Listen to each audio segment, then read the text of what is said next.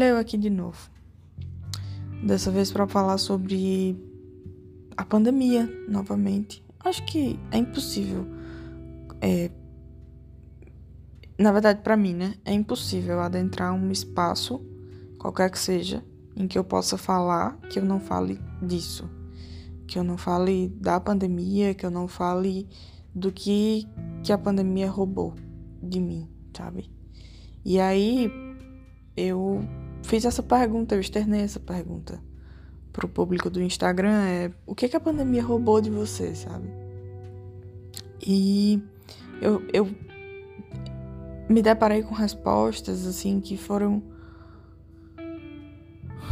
cada uma com com um símbolo, com um significado muito marcante, sabe? Porque tinha lá a pandemia roubou o amor da vida de alguém, sabe? O amor da vida que eu falo. O amor, cara, o sonho, sabe? E, e, tem, e, e aí tem uma coisa que me assusta muito, assim, nesses últimos meses, nesses últimos dias que tem me assustado, é que, tipo, não, hoje morreram só mil pessoas. Então dá, dá pra viver, sabe? Essas mil pessoas que morreram, sem essas mil, mil pessoas que morreram. Gente, mas como assim, sabe? São mil pessoas, são mil mães, são mil pais, são mil amores, são dezenas de milhares de sonhos, sabe? Isso pode parecer o maior clichê da vida, mas, mas se ligue só. Pegue assim você mesmo, pare você mesmo e pense é, eu tenho, sei lá, quatro grandes sonhos na minha vida, assim, para realizar. Multiplica isso por mil. Quatro mil sonhos que deixaram de ser realizados. Em 24 horas. Se a gente for multiplicar pelas mortes aqui no Brasil, que foram, já passaram das 500 mil mortes, já dava para mais de 2 milhões de sonhos que deixaram de ser realizados. Entende? Então não tem como reduzir uma vida a um número. Esse é o primeiro ponto. E é o que tem me assustado muito, assim, nos últimos dias, nas últimas semanas e até mesmo nos últimos meses, sabe? É as pessoas entenderem isso, que tá, morreram 4 mil pessoas, como tiveram dias assim, que chegaram a morrer 4 mil pessoas. E até mais que isso, não, mas não morreu ninguém meu assim, eu não morri, então eu vou continuar minha vida, sabe? É meio assustador para mim visualizar e, e, entender toda essa, toda essa perspectiva, sabe? Realmente, assim, é uma perspectiva que eu não consegui entender. Outras pessoas responderam que roubaram momentos, que a pandemia roubou momentos, que a pandemia roubou é, abraços, eu sou uma pessoa fissurada em abraços. Eu amo abraçar. Gente, para mim, eu, eu, eu entro em contato com a alma da pessoa quando eu abraço ela. Sabe? E quando eu me vi sem poder abraçar os meus pais, eu me desesperei, assim. Juro, assim. Começo da pandemia, primeira semana, segunda semana mais ou menos de, de lockdown, de quarentena, eu comecei assim a chorar. Teve uma noite assim que eu comecei a chorar desesperadamente, com medo de que os meus pais falecessem e eu não pudesse abraçá-los de novo. Sabe? E era uma coisa assim muito real, gente. Na minha cabeça era uma coisa muito real. É, essa possibilidade, sabe, de morte. E eu lidava com isso, eu não conseguia dormir, no começo da quarentena eu tive muitas crises, assim. Não consegui dormir. De dormir três horas da manhã, quatro, e acordar sete, oito, porque não conseguia dormir, sabe? Então. E aí eu comecei a escrever sobre isso, né? Comecei a escrever um artigo sobre isso.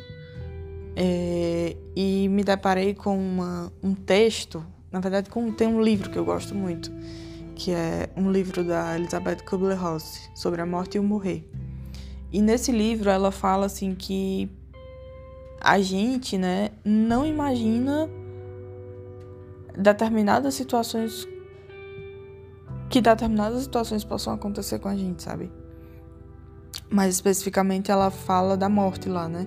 A gente não imagina que a morte possa acontecer com a gente ou com a gente ou com alguém próximo a gente. Sabe? E eu, eu, eu acho que isso foi é uma coisa que é muito nítida nas relações, nas no que a gente tem visto assim pela internet, sabe? Pessoas que vão para festas, como teve um, um fato recentemente aqui na minha região, que foi isso um, mil pessoas estavam realizando uma festa e a polícia foi lá e interviu. Aquelas pessoas, eu acho que elas não pensam na possibilidade de que elas podem morrer. Ou de que alguém pré, próximo a elas podem morrer. Ou então tratam a morte, não é. Ah, a gente vai morrer mesmo, então vamos meter o louco. São, é uma linha muito tênue essa, sabe? Mas ao mesmo tempo, para mim, isso revela muita coisa isso revela muitas questões sociais que eu não vou discutir aqui porque eu passaria horas e horas falando sobre isso. Mas outra coisa que falaram lá na, na caixinha de perguntas, de respostas, foi essa, assim, que a pandemia tinha me roubado, né? A pessoa disse isso. A pandemia roubou a mim mesmo. E eu fiquei pensando, o que será, sabe? O que será que configura essa pessoa? O que será que, que, que a pandemia roubou dela? Quais foram as sensações? Quais foram as vivências? Quais foram os afetos que a pandemia roubou dela? Que ela se sente roubada, sabe? Que ela se sente interrompida de alguma forma. Será que foram os sonhos dela que ela teve que dar um time? que ela teve que pausar um pouco? Será que foi um desejo de, enfim, realizar alguma coisa que não teve como? Ou será que é, essa pessoa teve que entrar em contato com quem ela é, de fato? Porque uma das coisas que a solidão faz é isso. Ela possibilita que você entre em contato com você mesmo, né? Por isso que é tão difícil ficar só. Mas especificamente isso me chamou a atenção. Será que quando a pessoa se viu diante dela, só ela e ela mesma, ela descobriu quem ela era, de fato, a máscara caiu e ela sente que foi roubada?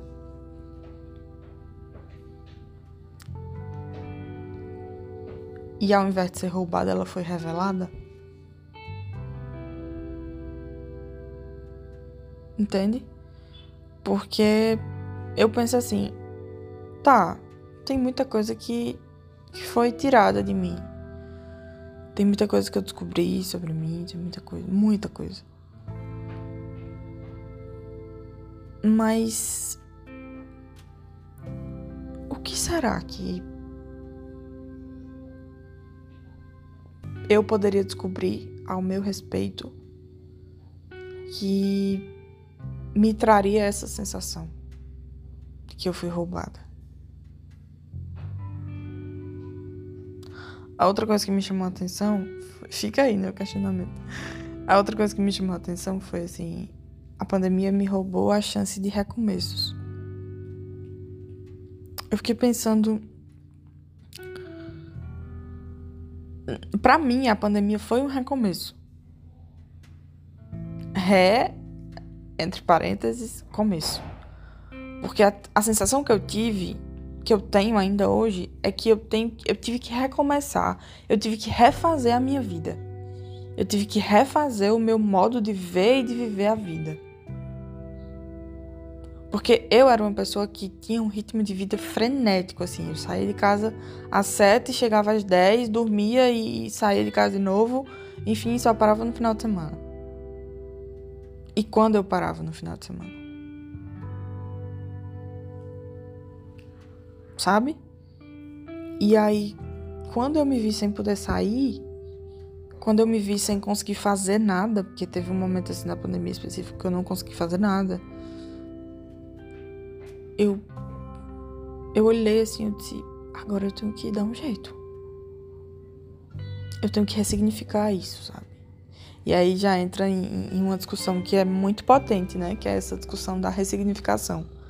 O que é ressignificar algo, né? E, e trazendo assim, bem propriamente o termo, é você dar um novo sentido a algo. E foi o que eu precisei fazer. Dar um novo sentido à minha vida. E aí é o que eu acho que todas as pessoas estão tendo que fazer, por mais que elas não se deem conta disso. É dar um novo sentido para sua vida. A pessoa que perdeu a mãe, que perdeu o pai, que perdeu os familiares, ela tá tendo que refazer a sua vida. Ela tá tendo que recomeçar a sua vida. Ela tá tendo que ressignificar a sua vida. Porque a pessoa pode simplesmente ter perdido o que dava sentido à vida dela. E aí ela teve. Está tendo, né? Que recriar uma nova forma de viver nesse mundo. Então também fiquei pensando sobre isso, sabe? Na verdade, o que você queria recomeçar ou o que você achava que deveria recomeçar que você não conseguiu. O que seria esse recomeço para você? Entende? Teve outra resposta também que me chamou muita atenção. Ah, lembrei. Que a pessoa falava assim: Eu não sei o que foi que a pandemia roubou e o que foi que a maternidade roubou. Eu não sei diferenciar essas duas coisas, assim. Que foram coisas que se configuraram juntas, né? em momentos, em, em, em período de tempo quase que semelhante. É, e eu fiquei pensando também no quanto a maternidade ela é um recomeço de vida, né? Porque você existe um discurso, né, que é muito polêmico, inclusive, que eu acho ridículo, que a mulher nasce para ser mãe. Não. Não acho isso. Não acho que uma mulher nasça para ser mãe. É, e inclusive, quando essa pessoa me fala, eu não sei se foi a maternidade ou se foi a pandemia que roubou coisas de mim, eu penso nessa ideia do recomeço que eu acabei de falar. De fato, a pessoa teve que reinventar um novo modo de vida e ainda teve que reinventar, teve que criar, teve que começar, recomeçar uma vida com um ser completamente dependente de você. A vida já tá pesada. Então vamos colocar mais esse peso. Não que um filho ou uma criança seja um peso, mas a gente sabe que é, gente, pelo amor de Deus. A gente sabe que criar um filho, que ter um filho é um peso. É difícil, é uma carga que você tem que carregar. Principalmente quando a criança tem um ano, dois anos, três anos, dez, doze. Aquela criança depende de você. Entendeu? É como se fosse uma parte sua. Então você imagina você ser mãe no meio de uma pandemia. Cara, eu particularmente assim, eu não consigo imaginar, eu não consigo descrever o quanto eu acho essas pessoas potentes assim. O quanto eu acho essas pessoas, entenda potente no sentido de potência de vida, no sentido de Contudo, mesmo quando tudo estava dando errado, a pessoa foi lá e deu um jeito. E quando não deu um jeito, a pessoa conseguiu sustentar. Conseguiu se sustentar. E quando não conseguiu se sustentar, desabou. Mas em algum momento ela conseguiu se reerguer. Se reerguer. Tem gente que ainda hoje não está reerguido. E tudo bem. Cada um tem que demorar o tempo que for para se reerguer para se recriar, para recomeçar, para dar um novo sentido à vida. Acho que são coisas que não podem e não devem ser é, cronometradas, como tudo é na vida, né? Não, você só pode sofrer, você só pode viver esse luto um mês. Se você passar mais de um mês de luto, não, pode procurar um, um remédio, uma coisa, um diagnóstico, porque você tá doente. Que é isso que tem na nossa sociedade. Entendeu? Mas você dá, ressignificar a sua vida, você dá um novo sentido à sua vida, aos seus atos, às suas ações, não deveria ter um tempo pré-determinado para isso. Pelo contrário, você deveria ter todo o tempo do mundo, sabe? E aí entra numa discussão que é assim: tá, mas e se eu, eu tenho 30 anos e não descobri ainda o sentido da minha vida? Não importa. Não importa. De fato, assim, não importa. Sabe por que não importa? Porque a vida tá acontecendo, sabe? A vida tá. Você pode não saber para que tá vivendo, por que tá vivendo, mas você tá vivendo. Acho que é muito disso, sabe? É, a pandemia, ela roubou isso, eu acho também, das pessoas. Roubou o que elas achavam que elas sabiam sobre si mesmas.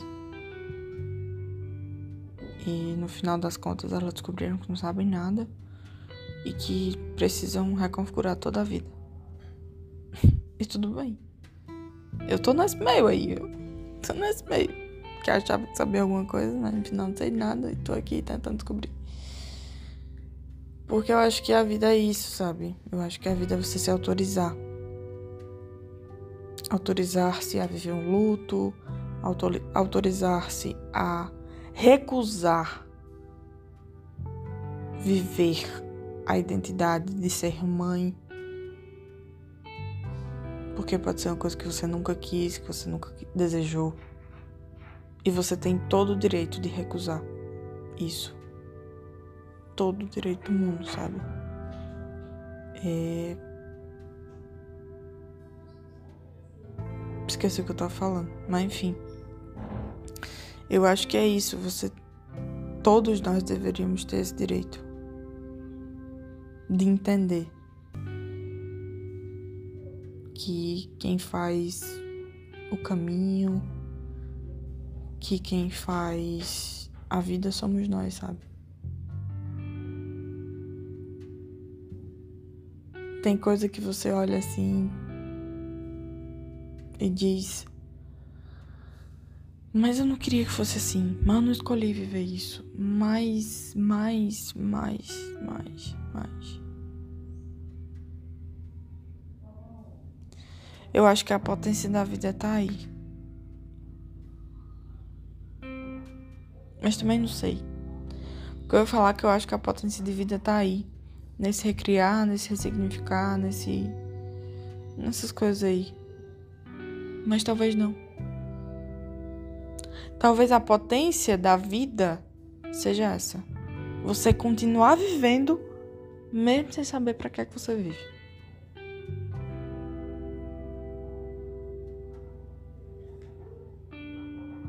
E eu acho que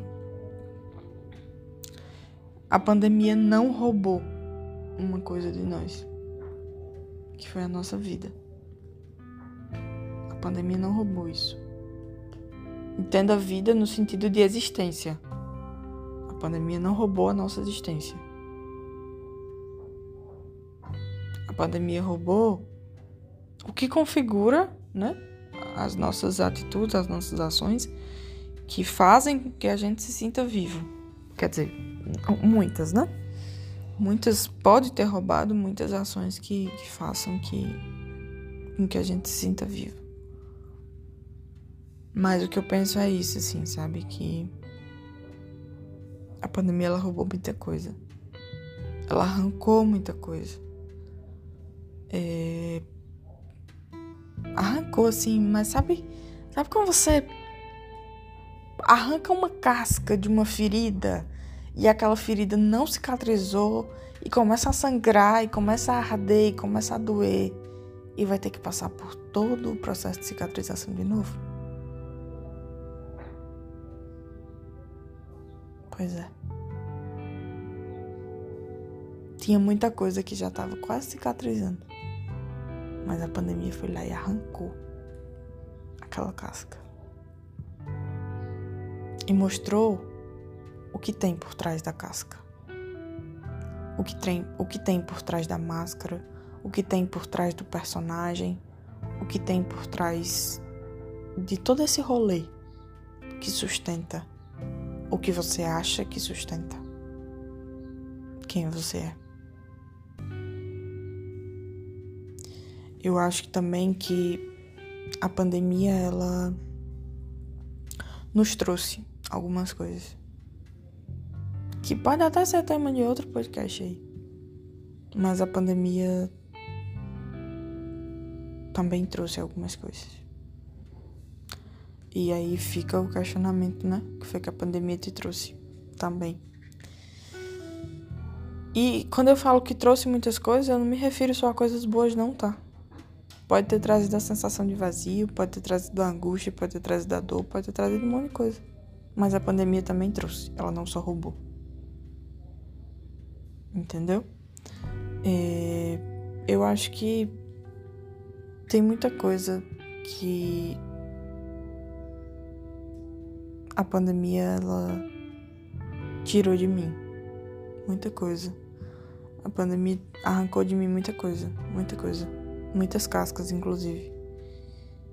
E, e sem dúvidas, assim, uma delas é o abraço, sabe? Não enquanto casca, mas se eu fosse responder a essa pergunta, o que a pandemia me roubou, eu responderia isso: o abraço, o contato, a conversa, presencialmente, né? Óbvio. E eu fico me perguntando, me questionando, quando eu vou conseguir abraçar de novo, sem temer. Quando eu vou conseguir demorar-me nos braços de alguém, no ombro de alguém. Sabe quando você abraça e consegue encaixar seu pescoço ali no ombro, no corpo da pessoa? Eu não sei quando é que eu vou conseguir fazer isso de novo sem ter medo. E isso pode ser uma das coisas que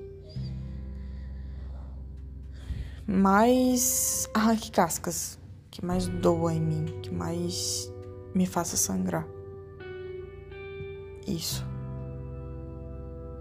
Não poder chegar de repente na casa de alguém, na casa de uma amiga, na casa dos meus pais sabe? De fato, isso eu não. Meus olhos brilham quando eu falo disso. É, mas eu acho que muita coisa pode se construir. A pandemia rouba, a pandemia traz, e eu acho que também muita coisa pode ser construída. Tem uma geração, por exemplo, a da minha afilhada, que tá aí com seus cinco aninhos e brilhando por esse mundo. Tem a geração da, das sobrinhas, das filhas. E assim, é, é isso.